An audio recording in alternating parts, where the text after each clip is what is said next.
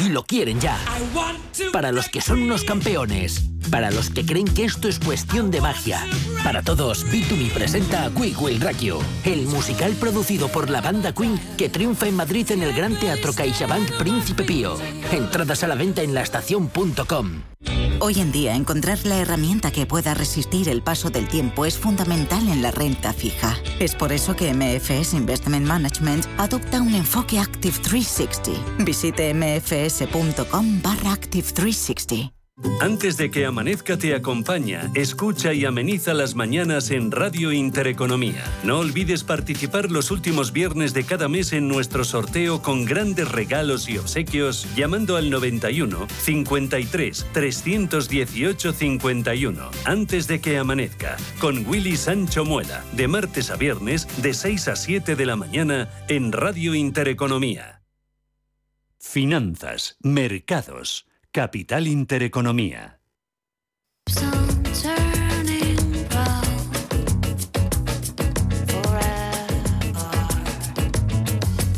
Los desayunos de Capital.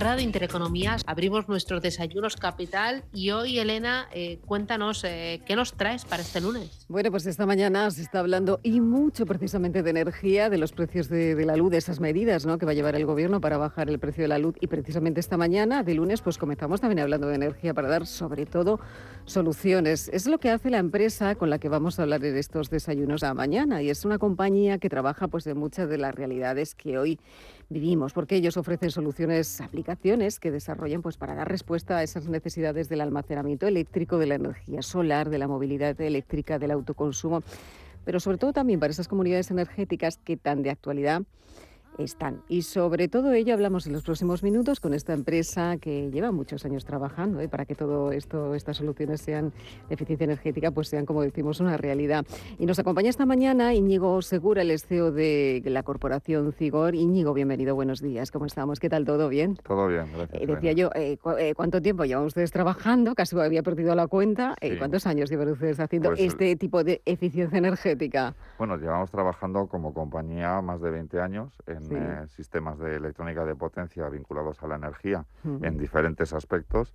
Y, bueno, mm, realmente invirtiendo mucho en desarrollo de tecnología, en desarrollo de productos para optimizar eh, el uso de este tipo de, energías, ¿no? tanto renovables como usando también sistemas de almacenamiento para optimizar su, su, generación y su gestión. Porque ustedes lo que hacen, esta corporación lo que hace es dar soluciones precisamente para esa gestión integral de la energía eléctrica. Eso es. Corríjame si me equivoco. Sí, eso es, eso es. Nosotros lo que trabajamos no solamente en la parte de generación, sino también en la parte de la transmisión y distribución de esa energía eléctrica y también trabajamos para optimizar el consumo de la energía eléctrica, para garantizar procesos industriales eh, lo más de, eh, estables, lo más robustos eh, posibles y garantizar un suministro eléctrico de calidad. Eh, ¿Y cómo se hace todo eso? Porque estamos hablando precisamente en los últimos meses de cómo la energía se ha disparado, ¿no? de, cómo podemos ahorrar, de cómo podemos hacer un autoconsumo, eh, gestionar las industrias, eh, los también los clientes autónomos, personas normales. Todo esto, ¿cómo se gestiona? Bueno, todo esto es no es tan complicado. ¿Ah, realmente, el, el autoconsumo es una tecnología, es un sistema de autogeneración que ya lleva tiempo eh, en marcha. Eh, es cierto que eh, la optimización de los costes y la reducción de los costes ha hecho que ese autoconsumo cada vez se penetre más y tenga mayor viabilidad económica de cara al, consumidor. Nosotros creemos precisamente que en la situación actual el autoconsumo, sobre todo en comunidades energéticas, digamos un autoconsumo de determinada dimensión, no tanto el residencial como el colectivo, eh, da lugar a rentabilidades en, el coste de la energía importantes. Eh, la unión a esto de eh, toda la evolución del almacenamiento y toda la reducción de costes que ha habido en los sistemas de almacenamiento también permite una mejor gestionabilidad de esa energía solar que, como todo el mundo sabe, no está de noche, pero que con el almacenamiento permite todavía optimizar más ese uso de la energía solar. la tendencia y la reducción de costes que ha habido en los últimos años y la situación actual del coste energético hace que ese tipo de, generación, de autogeneración de energía resulte muy rentable y muy eficiente desde el punto de vista del consumidor. Eh, le iba a preguntar, Íñigo, ¿en qué momento se encuentra España ¿no? avanzando en ese camino precisamente de esa transición energética? Porque eh, tenemos ahora mismo ese punto de inflexión, podríamos decir, eh, y tenemos mucho por caminar, pero ¿en qué momento se cuenta el mercado ahora eléctrico español? Vamos a ver, el, reto que tiene España para cumplir con los objetivos que se marcaron por parte de la Unión Europea es importante. Eh, eh, en España todavía tenemos mucho que hacer en el, ámbito de las renovables en cuanto al despliegue de, las energías eh, renovables. El, PENIEC, el, Plan Nacional, establece unos objetivos para el 2030 bastante ambiciosos, de llegar a hasta 50 y pico mil megavatios instalados en renovables. Estamos en 38 mil, todavía nos queda un poco de recorrido. se está incorporando del orden de 2.800 de manera anual en los últimos dos años, eh, lo cual nos lleva a que cumplir el, reto del 2030 va a ser, va a ser eh, todo un reto. ¿no? Eh, sin embargo, sí que hay muchísimos proyectos en este momento que están planteados, que están aprobados, que están ya a falta de simplemente de, las licencias correspondientes para poderse construir. Y hay proyectos planteados para cubrir esa, digamos, ese objetivo. Sí que es cierto que los retrasos por trámites administrativos, la moratoria última que ha habido en instalaciones de eh, fotovoltaicas y los nuevos concursos de acceso y conexión a la red están retrasando un poco ese despliegue, pero digamos voluntad inversora, eh, eh, digamos inversores y capacidad de construcción hay de sobra. Es más una cuestión de, de ir haciéndolo de manera ordenada y de ir cumpliendo con lo que desde la organización del sistema eléctrico se permite para ir integrando toda esta capacidad. Por lo tanto, proyectos hay, inversión hay, eh, vamos a ver el ritmo con el que eso se va desarrollando para poder cumplir los objetivos que se pueden cumplir. Sí que es cierto que eh, también eh, el contexto y los contextos que cada, en cada momento van surgiendo, como el que vivimos actualmente, bueno, pues introduce la necesidad de, desde nuestro punto de vista, de, no digo modificar, pero sí revisar un poco esos objetivos, ¿no? Eh, de manera que eh, los costes de la transición que nos hemos planteado como objetivo eh, en, la Unión Europea y en España no hagan que el sufrimiento en esa transición sea demasiado elevado. puede ser, Íñigo, demasiado elevado si no se hacen bien las cosas, eh, porque hablábamos antes de precisamente de esas comunidades energéticas, ¿no? que es un concepto que, está, bueno, eh, que se habla ahora en la actualidad y que realmente muchas veces no sabemos de lo que hablamos, que está en esa fase embrionaria. ¿Esto tiene mucho que ver con lo que va a ocurrir en el futuro? Vamos a ver, las comunidades energéticas básicamente lo que, lo que proponen es una eficiencia mayor en costes, es una eficiencia económica por, por escala, por volumen. No es lo mismo una pequeña instalación en cuanto a a los costes y la rentabilidad que se va a obtener de una muy pequeña instalación que de una gran instalación. Cuando hablamos de instalaciones más grandes, donde se unen intereses de, muchos eh, consumidores, eh, la rentabilidad de esa inversión es mucho mayor. Con lo cual, las comunidades energéticas, por, por cuestión de escala, eh, permiten optimizar mucho más los costes de la energía frente a un autoconsumo, digamos, individual o, o, familiar. Por lo tanto, nosotros sí que creemos que las comunidades energéticas es el vehículo para hacer esa transición de una manera económicamente más eficaz. ¿Cuál es el reto? El reto es poner de acuerdo a una comunidad. Quiero decir, no es lo mismo una decisión individual que una decisión comunitaria, ¿no? Es difícil. Es, más difícil. Sin embargo, nosotros vemos oportunidades, oportunidades eh, de aprovechar esas, eh, digamos, ese vehículo, esa forma de hacer las cosas como son las comisiones energéticas a través de nuevas promociones de vivienda. A lo mejor es más difícil poner de acuerdo a, una comunidad de vecinos, como ya sabemos todos, que muchas veces incluso para cambiar una puerta pues es complicado, pero para las nuevas promociones de vivienda creemos que hay un mercado muy grande de unión entre promotores, comercializadoras de energía, eh, para, para eh, esos, esos, nuevos, eh, digamos, promociones y nuevas viviendas puedan ya incorporar esta nueva forma de suministro y auto, autogeneración de energía para los compradores. ¿no? Eh, eh, eh, Polígonos industriales, hay, hay, otros, otros entornos donde creemos que esto va, va, a generar mucha... decía al principio que ustedes se empujan precisamente ¿no? dando este tipo de soluciones para esa gestión integral. integral. tienen varias áreas, se están concebiendo en varias áreas como son la energía, el almacenamiento, la, industria.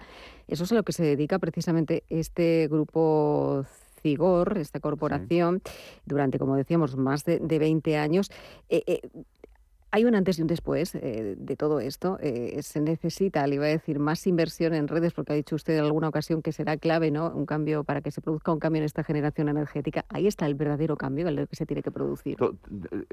Esta transición y, el, hecho de habilitar el autoconsumo, la autogeneración, las comunidades energéticas, lleva consigo muchas transformaciones. Eh, una de las más importantes es en las propias redes de distribución de electricidad puesto que estamos hablando de que no va a haber unos centros de generación bien conocidos y bien planificados y unos consumidores con unas demandas eh, bastante estáticas y bastante conocidas. Cuando la generación se produce distribuida eh, en, un espacio muy grande, digamos, la, la, red hay que dimensionarla de manera que haya diferentes, muchos nodos de generación. Cuando haya una autogeneración, el consumo de, ese, de esa comunidad o de ese individuo va a cambiar respecto a lo que eh, era antes, puesto que generará su propia energía y no necesita de la red de la misma manera. Con lo cual, de cara a las redes, plantea eh, retos muy importantes. La forma de resolver, eh, esta, de acompañar a esta transición por parte de las redes es lo que se denomina esa transición hacia redes inteligentes, redes mucho más dinámicas, redes que son capaces de tomar decisiones con mucha información distribuida en la propia red y monitorizado de toda la red, tomar decisiones más automáticas que permitan que esas variaciones eh, entre demanda y generación distribuida se puedan acometer y se puedan regular y, no desestabilizar la red. Entonces, esa transición en lo que es el modelo de gestión de la red, eh, más sofisticado, más complejo, en donde eh, se incorporarían tecnologías como eh, la inteligencia artificial, el, data analysis, la monitorización remota, la conectividad de equipos a centros de control, va a permitir, sin ninguna duda, que esa transición se, se pueda hacer, pero eso va a requerir por parte de las eléctricas una inversión importante en las redes. Bueno, eh, no le voy a decir, le voy a preguntar por las eléctricas hoy, eh, que precisamente se está hablando mucho, pero sí le voy a preguntar por algo, eh, una cuestión también que está, yo creo, en la mente de todos, ¿no? Porque ustedes están dentro de los proyectos, contribuyen e empujan precisamente para conseguir que el coche eléctrico sea una realidad a través de esas gasolineras que se llaman del futuro. claro, ¿cuánto queda para que esto sea, este deseo sea una realidad? Vamos a ver, eh, yo no, no, no, puedo decir cuánto queda porque la verdad es que he oído durante más de 10, 15 años muchas cifras, ¿no? De, esto va, va, el despliegue va a ser en tal fecha tanto y, la verdad es que nunca se ha cumplido, o sea, ha habido mucho retraso en esa implantación. Eh, yo creo que estamos en un momento eh, importante y en un momento donde hay una apuesta clara de la Unión Europea en esa transición, hay una serie de fondos eh, eh, que se han aprobado para, esas para acelerar estas transiciones de las que estamos hablando. Y yo creo que sí que es un momento en este, eh, este el, que vivimos, en donde esos proyectos van a empezar a lanzarse. La infraestructura es necesaria. Si no hay infraestructura de recarga, no va a haber vehículos. siempre hemos hablado de que es la pescadilla que se muere la cola. O sea, si no hay vehículos, ¿para qué poner una infraestructura? Pero si no hay una infraestructura, ¿cómo voy a poder moverme con un, con un vehículo?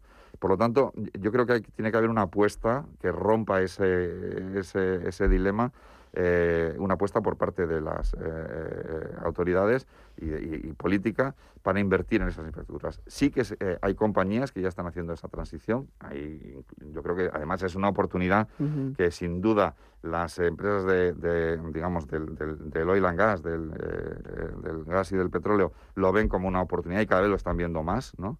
Eh, y por lo tanto, bueno, sabemos y, somos conocedores y estamos participando en proyectos de despliegue de estas infraestructuras. Para nosotros, el, eh, donde nos enfocamos y donde eh, creemos que va a haber un, que hacer un esfuerzo especial es precisamente en la movilidad de largo recorrido, es decir, las estaciones de servicio en ruta, que no están preparadas para, para este tipo de, de suministro eléctrico, no tienen capacidad de la red para poder suministrar tanta potencia a los vehículos eh, en, ruta, pero hay soluciones y nosotros trabajamos y disponemos de soluciones para poder hacer una repotenciación de estas gasolineras, ¿no? para convertirlas en electrolineras de una manera que sea eficiente, de una manera en, donde la inversión no sea tan alta, en donde se aprovechen recursos naturales como puede ser la fotovoltaica, donde se aproveche el almacenamiento Eh, de manera que no se necesite una inversión en infraestructura eléctrica muy grande. Estos son eh, cosas que ya estamos haciendo y de hecho ya tenemos alguna experiencia en alguna electronera que está aislada, una gasolinera que no dispone de red eléctrica y alguien puede pensar, y si no tiene red eléctrica, ¿cómo va a alimentar la electricidad un vehículo? ¿no? Bueno, pues lo hemos resuelto, lo hemos resuelto con, con un sistema a partir de paneles solares de almacenamiento en baterías que optimiza la generación solar y que permite hacer una carga rápida de, un vehículo. Esta transición va a haber que hacerla y estamos preparados. La tecnología está ahí y está preparada para, para hacerla. Hace falta, eh, le iba a decir las inversiones. Las inversiones. un poquito de inversión. Eh, eh, le iba a preguntar, mm, en este escenario en el que nos estamos moviendo, el año 2022, estamos hablando de, una guerra que prácticamente en Europa, una crisis de, componentes. ¿A usted le da miedo, le preocupa la situación en este momento? Vamos a ver, yo, yo creo que la, situación no por la guerra, la situación de los costes de la energía era algo que venía de antes, es decir, los elevados costes de la energía venían de antes básicamente por dos cuestiones. Ah, dos cuestiones, que es el elevado precio del gas y el, eh, los precios de las emisiones de CO2. ¿no? Pero esto, el elevado precio del gas y las emisiones de CO2, era algo que también venía, se sabía, quiero decir, era un plan. El plan de transición es este. El plan de transición es penalizar, penalizar los, las eh, eh, fuentes de energía basadas en combustibles fósiles y, contaminantes y promover las, las otras, las renovables. Como consecuencia de ello, pues los precios de emisiones de CO2 que están definidos y planificados han ido subiendo y como consecuencia de ir abandonando el gas hay menos recursos gasistas que existen, existen eh, gas en el mundo que se podría explotar para reducir el precio. Pero se decidió que esa no era la vía y como consecuencia en un momento en donde no disponemos de tanta renovable como queríamos y tenemos un pico de demanda, pues el gas sube de precio y, los derechos de emisión, pues ahí están subiendo. Con lo cual tenemos un precio de energía alto. Otra cuestión es que alguien pudiera pensar que estos objetivos de transición deberían de estar eh, fijados con una flexibilidad suficiente como para que en momentos tan eh, coyunturalmente extraños, ¿eh? como es una pandemia y demás, pudieran flexibilizarse de manera que eh, eh, no tuviéramos esa presión sobre los combustibles fósiles y sobre los derechos de emisión que tenemos ahora. Un ejemplo podría ser reducir los precios de, los derechos de emisión de CO2 coyunturalmente en este momento, eh, de manera que sí que podría retrasar un poco esa transición durante un tiempo, pero acomodarnos a una situación crítica coyuntural. Por lo tanto, yo creo que los objetivos de la transición están muy bien y deben de respetarse, pero tiene que ser flexible, debemos de, dotarlo de mecanismos de flexibilidad. Cuando hablamos de materias primas, también es algo que tenemos que tener cuidado y tenemos que planificar. Eh, en esta transición van a cambiar las materias primas, que son relevantes para nuestro consumo energético. ¿no? Eh, bueno, ya lo estamos viendo, le iba a decir. Claro, claro. Pero eh, ¿de qué manera estamos tratando, por ejemplo, el litio, o, el cobre, o otro tipo de materiales como estratégicos para el país? ¿De qué manera estamos haciendo una política de acopio, de reservas, y de exploración ¿no? de recursos de ese tipo de materias primas para prepararnos a la transición. Pues eso es lo que hay que hacer si abandonamos una cosa a la otra, pues deberíamos de empezar a hacer planes, ¿no? Bueno, pues eh, ustedes sí tienen planes, ¿eh? que yo me ha encantado la idea que dice esa gasolinera de futuro, me ha encantado eh, contemplar una gasolinera que nadie se puede imaginar, ¿no? Con unas placas solares, ¿no? Que yo creo que ahí está en el futuro. Ustedes están presentes, le voy a, para finalizar, en México, en Colombia, eh, en España también con, dos sedes. Es muy diferente el cambio que tenemos aquí en Europa con respecto, por ejemplo, al, continente latinoamericano. Sí, sí no tiene nada que ver. Claramente. bueno, realmente en este momento en México pues hay una reforma eléctrica eh, planteada que finalmente parece que, que, no, va, no va a prosperar tal como se planteó el inicio. Eh, en donde bueno pues el, el peso del sistema público se pretende que sea, digamos, eh, eh, el más importante dentro del sistema energético.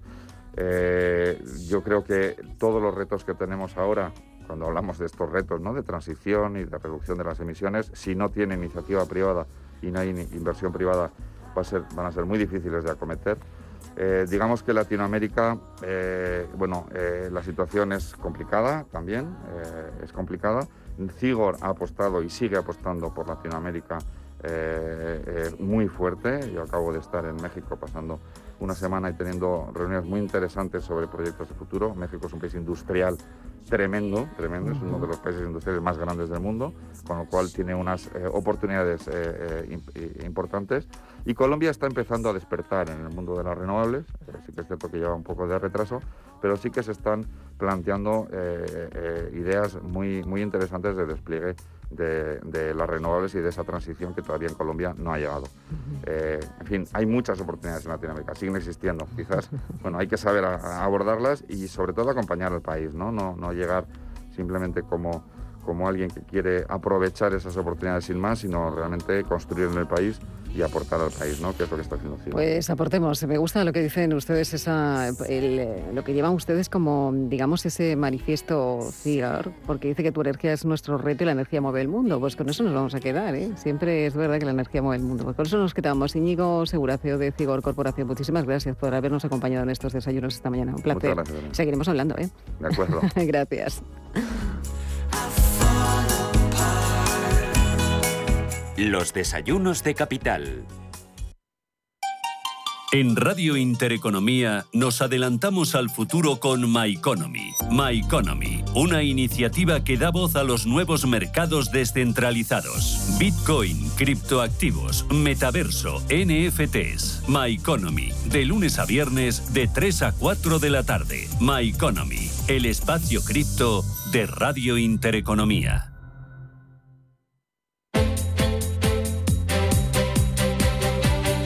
Descubre, analiza, impulsa. Digital Business en Capital Intereconomía.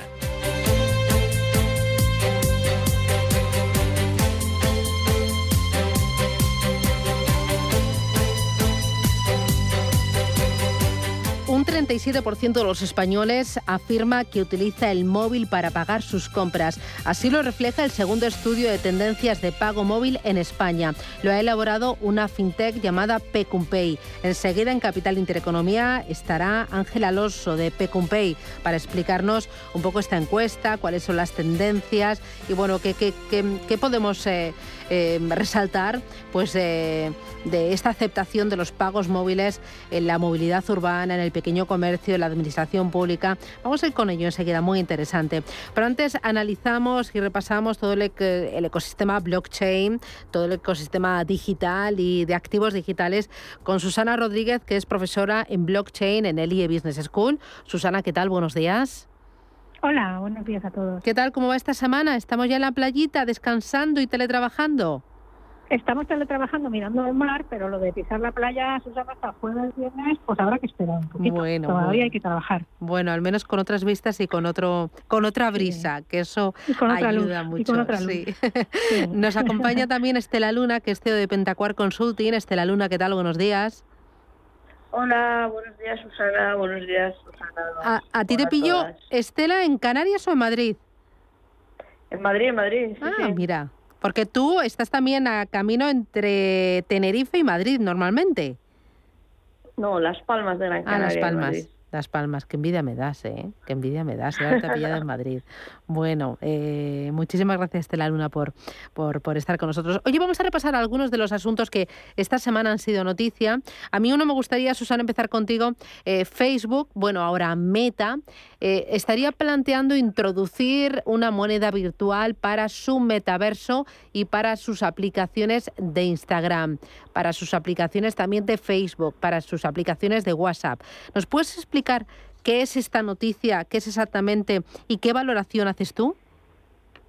Bueno, este es el paso que los que estamos en el mundo blockchain, Susana, ya sabíamos que iba a dar Zuckerberg. ¿eh? Hace, acuérdate, en noviembre, pues despertó a todo el mundo diciendo, ya no me llamo Facebook, ahora me llamo Meta. Ya no quiero ser una red social, ahora voy a lanzar un ecosistema de aplicaciones para que cualquiera pueda crear en el mundo de la realidad virtual su universo. Y entonces vamos a ser ya una compañía pues, socialmente mucho más responsable. Y este fue un poco lo que nos despertó a todos y lo que dio lugar a hablar del mundo del metaverso. Los que estamos en este mundo de blockchain desde hace unos años ya, eh, vimos inmediatamente el problema que tiene Facebook, que son tres, y te los digo muy rápidos. El primero es que la audiencia se le está quedando viejuna, es decir, el que tiene un perfil en Facebook o en Instagram ya no es de las nuevas generaciones, y, Zuckerberg lo sabe. Esa audiencia viejuna cada vez va generándole menos, eh, menos ingresos, ¿no? Por otro lado, estaba ya que, que, no puede seguir su cuenta de resultados monetizando los datos. Google y Amazon ya le impedían el, acceder a compartir esa información, con lo cual él ah, publicitariamente tampoco podía monetizar los datos de esa audiencia que ya era viajuna. Y por último, la reputación corporativa de su compañía cada vez va más hacia abajo. Ya sabes que a nivel eh, reputación le han obligado a no compartir eh, contenidos que puedan ser perniciosos para nuestros jóvenes, ¿no? como aquellos que incentivan al odio. Por lo cual, ante esos tres movimientos, eh, Zuckerberg muy listo dice que lanza Meta y ahí avisa de que él ya el proyecto Libra, aquel de su criptomoneda, lo dejaba como te decía, los que estamos en blockchain dijimos, ni loco, este va a crear un metaverso y dentro del metaverso, como tú bien sabes, Susana, la base o la columna vertebral es blockchain y sus criptomonedas, los tokens, con los cuales si tú vas por ese mundo de realidad virtual, querrás comprar para tu avatar una gorra, un bolso o lo que sea. ¿Cómo vas a construir en un metaverso sin construir a la vez la forma de pago? Y ahora, esta semana, ya Zuckerberg, su equipo, empieza a decir, bueno, en el metaverso de Meta sí va a haber tokens y sí van a haber tokens que vamos a crear nosotros. Y ahí volvemos otra vez los del mundo blockchain a levantar bandera y decir, ojo, si vamos hacia un mundo blockchain, tenemos que ir hacia un mundo descentralizado, donde no tiene que ser tu token el que la gente tiene que usar en tu metaverso, la gente del blockchain queremos usar cualquier token que, queramos en ese momento, ¿no? Con lo cual este aviso de ojo, ya dijo que iba a lanzar Libra, le pararon Libra, ¿te acuerdas? Porque yo decía, oye, Libra lo van a parar porque tiene el 32% de la población.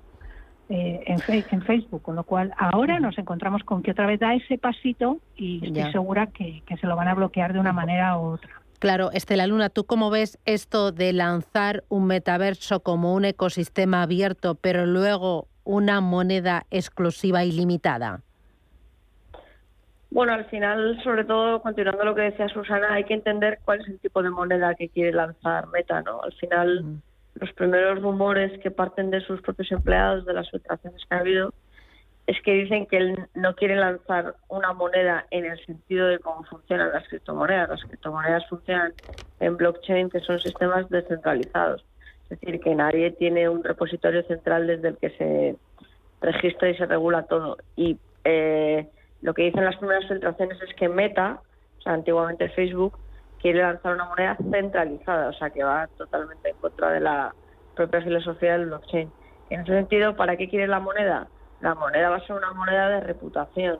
O sea, es una moneda que aumenta o disminuye el valor de acuerdo a los likes que una persona, que una empresa o que una iniciativa reciba en sus propias plataformas, tanto en las que ya existen como ahora, en Facebook, WhatsApp, Instagram, etcétera, como en las propias que está generando en el metaverso. Es decir, que es una moneda que, eh, digamos que ha sido un poco la ola de, del funcionamiento de las redes sociales, que además entra en el metaverso, pero que no es propiamente una criptomoneda, porque está centralizada, que es exactamente lo contrario en lo que existe, en lo que consiste un blockchain, ¿no? que es que, es, que esté todo descentralizado, sea inmutable, sean, sean bloques que, que digamos que una vez que se produce una transacción no se puedan cambiar, o sea que digamos que va un poco contra esa filosofía. Los propios empleados de, de Facebook lo, lo están llamando los sackbacks, o sea, como los dólares de Sack de, de Zuckerberg.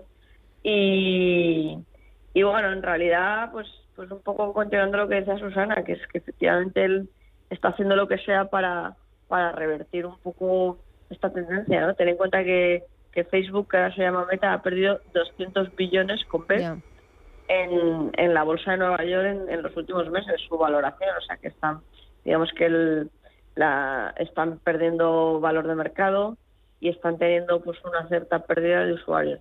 De todas maneras es como siempre, esto es como el chiste que hacía mi padre que decía, bueno, yo quiero la yo quiero la ruina de un multimillonario, pues es un poco que al final, mm. aunque aunque es verdad que están perdiendo están perdiendo poder, siguen siendo súper súper grandes, eh, tienen muchísima llegada, tienen un, tienen billones de usuarios en el mundo y todavía tienen mucho que decir, aunque obviamente no estén en su en esta posición de dominancia de mercado que tenían hace tiempo, ¿no? De, monopolio absoluto. Em, hay otro asunto importante. Esta semana se ha, celebrado el Bitcoin 2022 en Miami. Eh, nos ha dado eh, muchas noticias, como por ejemplo, Susana, el fundador de PayPal, que ha arremetido contra Warren Buffett, eh, también contra Larry Flynn, que, es el, el CEO de, BlackRock, por sus ataques a Bitcoin. ¿Cómo ha ido el evento y qué, cuánto importante es este evento y qué te han parecido estas declaraciones? Bueno, este evento es el evento Bitcoin del año, ¿no? Con lo cual estamos todos al día de lo que está pasando. Están ah, allí teniendo conferencias eh, de los más importantes. Es Miami, que sabes que se quiere ser una de las, eh, las ciudades cripto, ¿no? En este en este caso concreto, hombre, yo por respeto a Buffett, pues, pues no voy a hacer comentarios, ¿no? Pero respecto, por ejemplo, lo que él dice, fin de, de Peter Diamond, el presidente de JP Morgan, Susana, desde 2017 lleva contradiciéndose. Em, empezó en 2017 diciendo que esta criptomoneda era un fraude y que cualquiera de su equipo que lo vendiera sería despedido inmediatamente. En mayo del 21 empieza a decir que las criptomonedas están para quedarse y, en octubre eh, ya abre él, él mismo en su compañía silenciosamente el acceso a la criptomoneda de, seis fondos distintos. Es decir, con respecto a este hombre, el presidente JP Morgan, ningún respeto a lo que él diga. Y, y, sí es cierto lo que dice Peter Thiel, que es, oye, tenemos tres grandes gerifantes del mundo del ecosistema financiero tradicional que influyen muchísimo en los inversores institucionales y en los inversores tradicionales, cuidado con lo que dicen y cuidado con la credibilidad que les das, ¿no? Y en cuanto a la Flink, a Larry Fink, perdón, al presidente de BlackRock, él sí ya ha hecho en su carta a sus accionistas del 2022, él, él sí ha dado ya un paso a decir, oye, el mundo de las criptomonedas está para quedarse, nos puede mejorar la liquidación de transacciones internacionales y además empieza a dar apoyo a los clientes con el con, con, el con el uso de las criptomonedas y luego con una propia línea de crédito en BlackRock. Con lo cual, en cuanto a Larry Fink, pues yo digo, mira, este ya está un poco abriendo los ojos, ¿no? Y al otro ya te digo, a, Peter Diamond, mi caso. Y al señor Buffett, pues un poquito de respeto, que ya está mayor. Esa es un poco mi opinión. Eh, ¿Estela Luna? Bueno, yo creo que al final la gente tiene que entender un poco que en qué consiste el valor, ¿no? El valor intrínseco de una criptomoneda. O sea, es difícil de es difícil, ¿no? De, de entenderlo, pero claro, tiene una parte tiene una parte que es real, que es el desarrollo de la tecnología, está muy desarrollada, que es el blockchain. Luego tiene otra parte que es el proyecto específico de cada una de las criptomonedas. Es decir, los oyentes tienen que entender que bueno, Bitcoin es una moneda de pago, pero excepto esa, todas las criptomonedas tienen un proyecto detrás. Ethereum ha creado los smart contracts, eh, cada una, cada una de las criptomonedas tiene un proyecto tecnológico a partir del cual eh, desarrollan una tecnología y entonces con ello, pues luego lo, lo capitalizan o digamos que lo financian a través de esa criptomoneda, ¿no? Entonces, bueno, hay mucha tecnología detrás, hay muchas cosas interesantes y luego hay una parte sin duda de un valor emocional, ¿no? Que, tiene que ver con el sentimiento del mercado. Pero que esto también sucede con el Nasdaq y con el IBEX y con y con muchos mercados de valores o, incluso con, con, los mercados de commodities, ¿no? Para esta, toda esta gente que piensa que las criptomonedas son una commodity, ¿no? O sea, al final, pues ahora eh, desgraciadamente estamos en una guerra en Europa y entonces eh, eso ha hecho que el valor de las commodities se hayan disparado de una forma completamente desorbitada. También, ¿por qué? Porque hay un miedo a este entorno social, a este entorno político y a este entorno de esta situación que está sucediendo. Entonces, con las criptomonedas sucede lo mismo. Hay una parte del valor que es una parte emocional, ¿no? Entonces, eh, del, propio valor que el, que el inversor le asigna. Entonces, en este sentido, las declaraciones de estos tres grandes mogules e inversores y, gente tan distinguida sin duda tienen una influencia. Ah, pero bueno, la verdad es que también se están convirtiendo en un evento mainstream, ¿no? O sea, que ahora las monedas es una cosa tan mayoritaria, hay tantos millones de gente usándolas, que al final, aunque estas, estas declaraciones tengan su importancia, pues también tiene mucha importancia el hecho de que, de que hay mucho apasionado de la tecnología que está metiendo sus ahorros y, eso hace que, cada vez haya, haya un volumen mayor. También quería decir que, que el evento principal que ha sucedido en el, en el Bitcoin 2022 que se ha llevado a cabo en Miami ha sido que hay una auténtica fiebre por la minería de, de criptomonedas y que había muchísimos stands y muchísimas firmas ofreciendo servicios de mining, o sea, servicios de minería, que para que los oyentes lo recuerden, la minería es este proceso por el cual se generan bloques nuevos y se generan nuevos tokens y se generan nuevas monedas dentro de las monedas de las criptos que existentes, ¿no? O sea, que esto es, digamos, que ha habido muchísima muchísima actividad alrededor de la, de la minería. Eh, oye, un tema más que me interesa y voy a ir ahora contigo, Estela Luna. Elon Musk, que se posiciona como accionista mayoritario de Twitter. Fue noticia trending topic la semana pasada, una participación del 9,2%, no sé si eran 3.000 millones de dólares. Em, lectura, eh, consecuencias para, para la red social, ¿cómo lo ves? Bueno, la primera consecuencia que ha habido es que el día que se hizo público que Elon Musk había, había comprado acciones de Twitter, la acción de Twitter subió un 25% solo ese día. O sea que para, para la red social ha sido muy positivo. Hay que tener en cuenta que en cuanto a las redes sociales que cotizan en la bolsa de Nueva York, Twitter es sin duda la que menos ha crecido. Es decir, hay que tener en cuenta que eh, Facebook o Meta o, o, o las otras redes sociales, todas las tecnológicas, o Apple, o han crecido de una manera absolutamente eh, exponencial en los últimos años. Sin embargo, Twitter no, es la que, digamos que por valor de mercado, es la que estaba, es la que estaba con un valor más bajo respecto del momento en el que salió, que se produjo la, salida al mercado, el IPO. Entonces, bueno, eh, ¿por qué ha entrado? ¿Cuáles son los objetivos que realmente más tiene detrás de, de esta acción? Pues hay gente que dicen que es unirse al, al, consejo de, Twitter y entonces realmente eh, tomar decisiones sobre cuál es el futuro de la red social. Eh, hay otra gente que quiere dice que se quiere convertir poco a poco en el propietario y decidir qué es lo que se hace. Bueno, hay muchos hay muchos rumores de nada confirmado. Mm. Sin duda para Twitter ha sido algo súper positivo porque mm. es como una red social que estaba un poco eh, perdiendo su popularidad y ya decía, y tal como decía antes, que su valor de mercado era bajo comparadas con las otras y esto ha supuesto un auténtico empujón, o sea, les ha puesto de nuevo en el en la primera línea de, a nivel de popularidad. Eh, Susana, ¿tú cómo lo ves? Bueno, aquí Elon Musk llevaba tiempo ya avisando, ¿no? Él quiere una red social con total libertad de expresión y a él no le dejaban y él lleva, antes de hacer esta adquisición, pues lanzando preguntas en sus tweets como ¿crees que Twitter se adhiere rigurosamente al principio de la libertad de expresión? Esto es súper importante. ¿O hace falta una nueva plataforma? O sea, eh, para Elon Musk Twitter forma parte de sus herramientas diarias de comunicación por las cuales no solo sube y baja esta cotización de Twitter, sino que nos pone patas arriba el mundo Cristo cada vez que saca un tweet, ¿no? Con lo cual yo creo que ahora él tiene el 9% de esa herramienta y bueno, pues a esperar. Yo con mucha con mucho interés a ver qué es capaz este hombre de lo mismo reta a Putin que le dice a Sánchez que haga un país renovable como que a ver ahora qué hace, ¿no? Con lo cual para mí es un momento muy interesante para saber qué hace este hombre con tanto poder, ¿no? Usando esta herramienta. Oye, nos quedan otros muchos más temas, pero lo que no nos queda es tiempo. Es lunes 11 ya de abril, chicas. Mil gracias por acompañarnos. Susana Rodríguez, profesora en blockchain y criptoeconomía del IE Business School y Estela Luna, CEO de Pentacuar Consulting. Gracias a las dos, cuidaros mucho y feliz Semana Santa. Adiós, a por el lunes santo. Adiós. Un abrazo,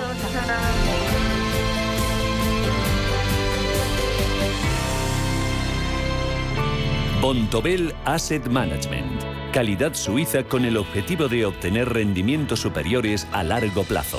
En Bontobel Asset Management siempre estamos a la vanguardia de las inversiones activas en bonos y acciones. Para más información, entre en nuestra página web bontobel.com barra am. Bontobel Asset Management, su especialista global en fondos de inversión. ¿Quieres una piel más joven y tersa? ¿Te interesan los tratamientos faciales antiedad? Descubre Foreo Luna 3 Plus y Foreo Ver, el regalo de belleza perfecto para el Día de la Madre. Visita nuestros espacios Foreo en el Corte Inglés o entra en la web de El Corte Inglés y regálale una piel radiante, porque ella se merece lo mejor. Hemos creado un lugar para ayudarte a crecer, donde cada pregunta tiene su respuesta donde acompañamos a empresas y autónomos en su camino hacia la digitalización y sostenibilidad. donde estar al día de ayudas y subvenciones y donde se impulsa la internacionalización de todos los negocios, con contenidos pensados para aprender, inspirar y crecer. Santander Impulsa Empresa, el lugar para avanzar. En Fellow Funders tenemos las mejores series. Invierte fácilmente en rondas de financiación en fase semilla, crecimiento, expansión o inmobiliario. Tickets desde 500 euros. Bienvenido a Fellow Funders, la plataforma online de inversión alternativa.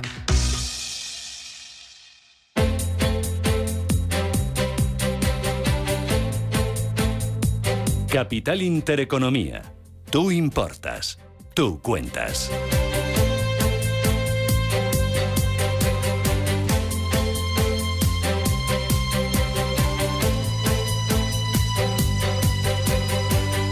Se lo avanzaba al comenzar el programa. Un 37% de los españoles encuestados afirman que utiliza su móvil para pagar sus compras.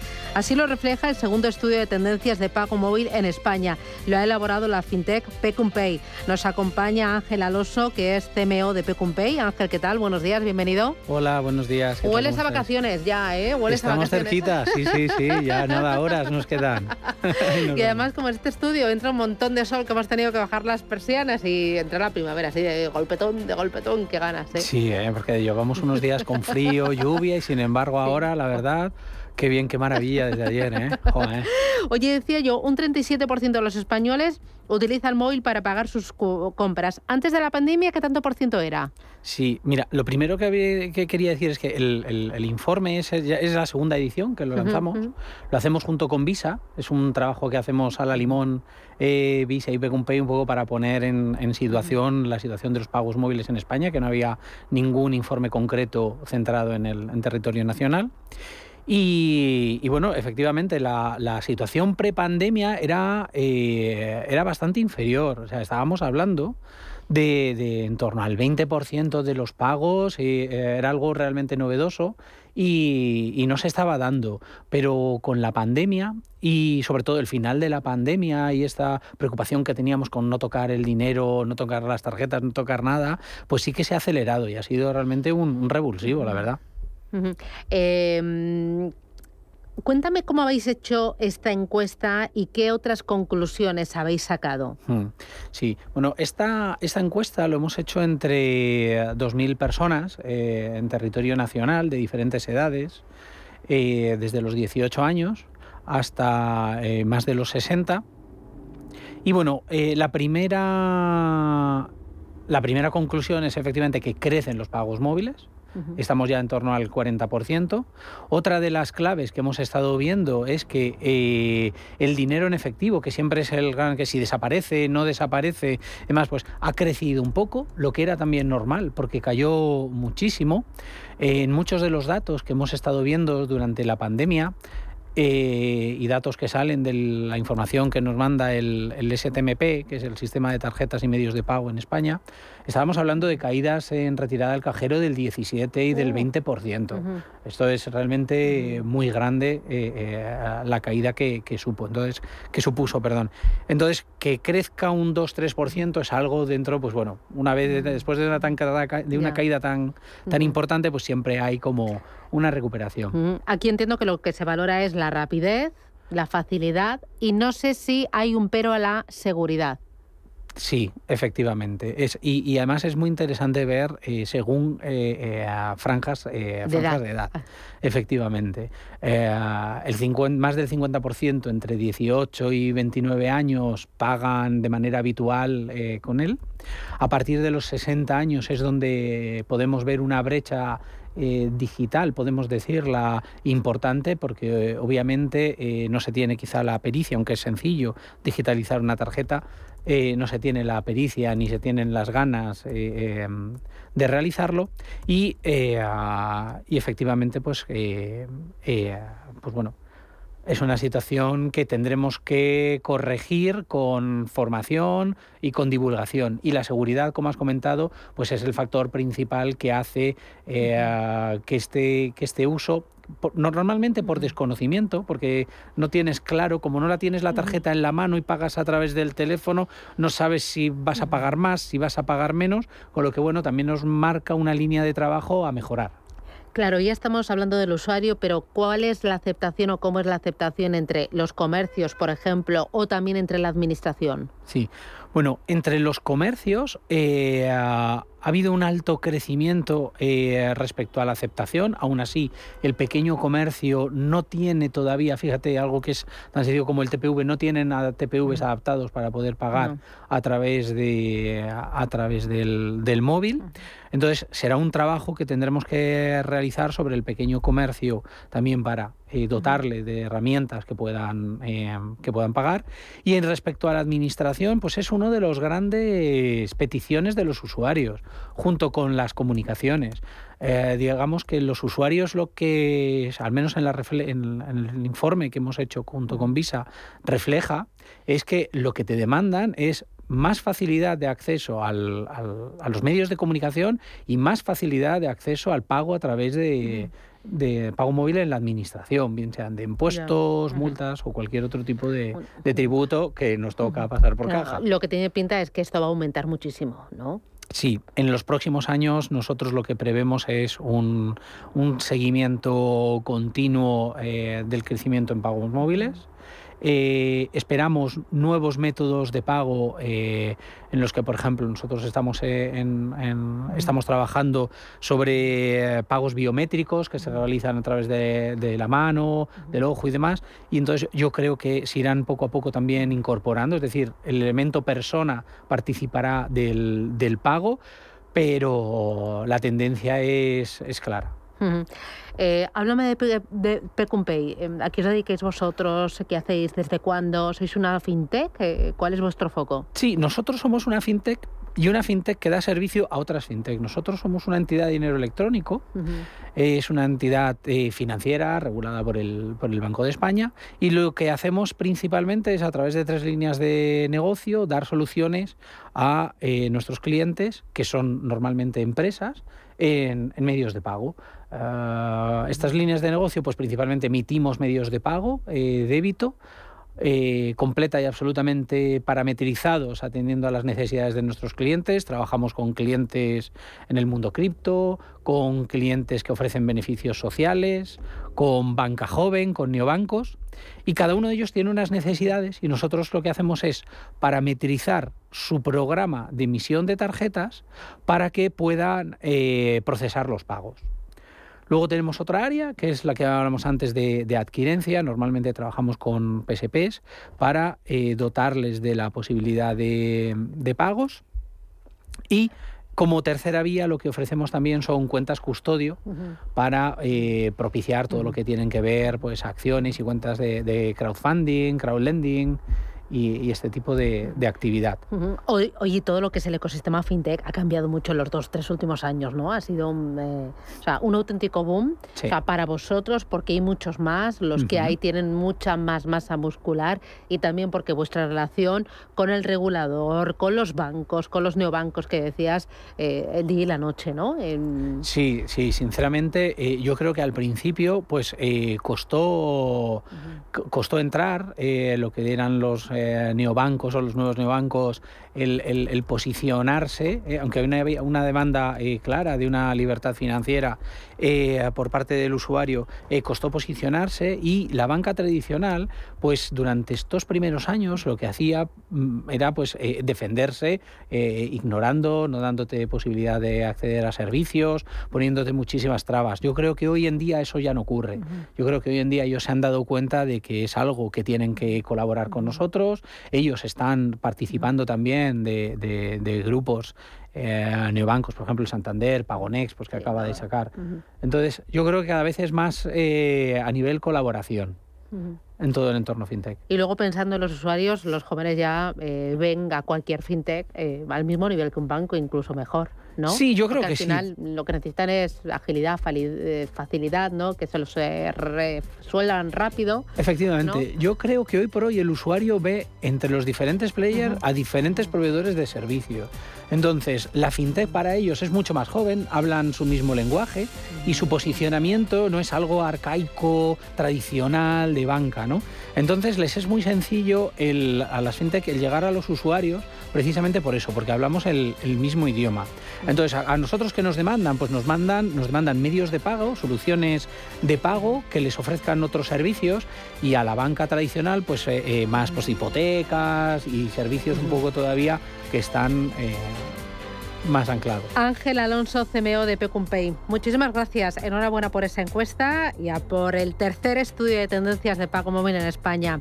Gracias, feliz Semana Santa y disfruta, descansa. Hasta pronto. Muchísimas gracias a todos. chao.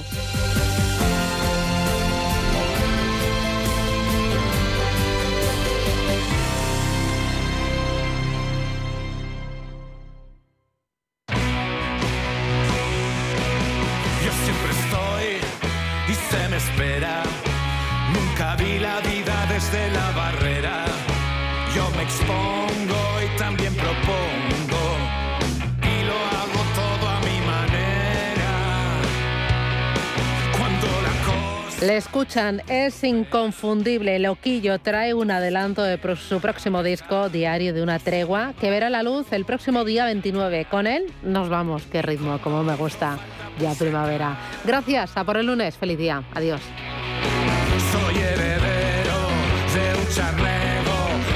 Escucha, invierte, gana. Capital Intereconomía. Y escribir mi propia ley ser el rey, sin apellidos compuestos, solo estribillos perfectos. Mis dominios oficiales son mis canciones, mis conciertos imperiales. En mi banda no hay mercenarios, tan solo tropas que pelean a diario. Seguidores tienen valores, son mucho más que meros compradores, son gente honrada, son de palabra,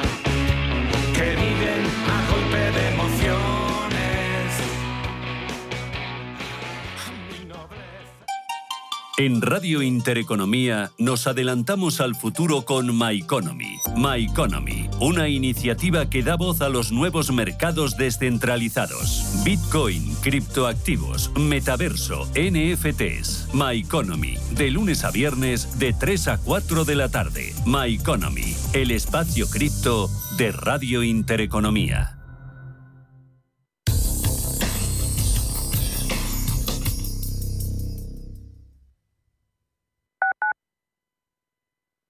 Urbanitae es una nueva plataforma de inversión inmobiliaria que te permite invertir a lo grande con cantidades pequeñas. Uniendo a muchos inversores, logramos juntar el capital suficiente para aprovechar las mejores oportunidades del sector. Olvídate de complicaciones. Con Urbanitae ya puedes invertir en el sector inmobiliario como lo hacen los profesionales. Ford Kuga híbrido enchufable. Carga cuando frenas, mientras conduces y cuando lo enchufas. Pasa al siguiente nivel en la vida real.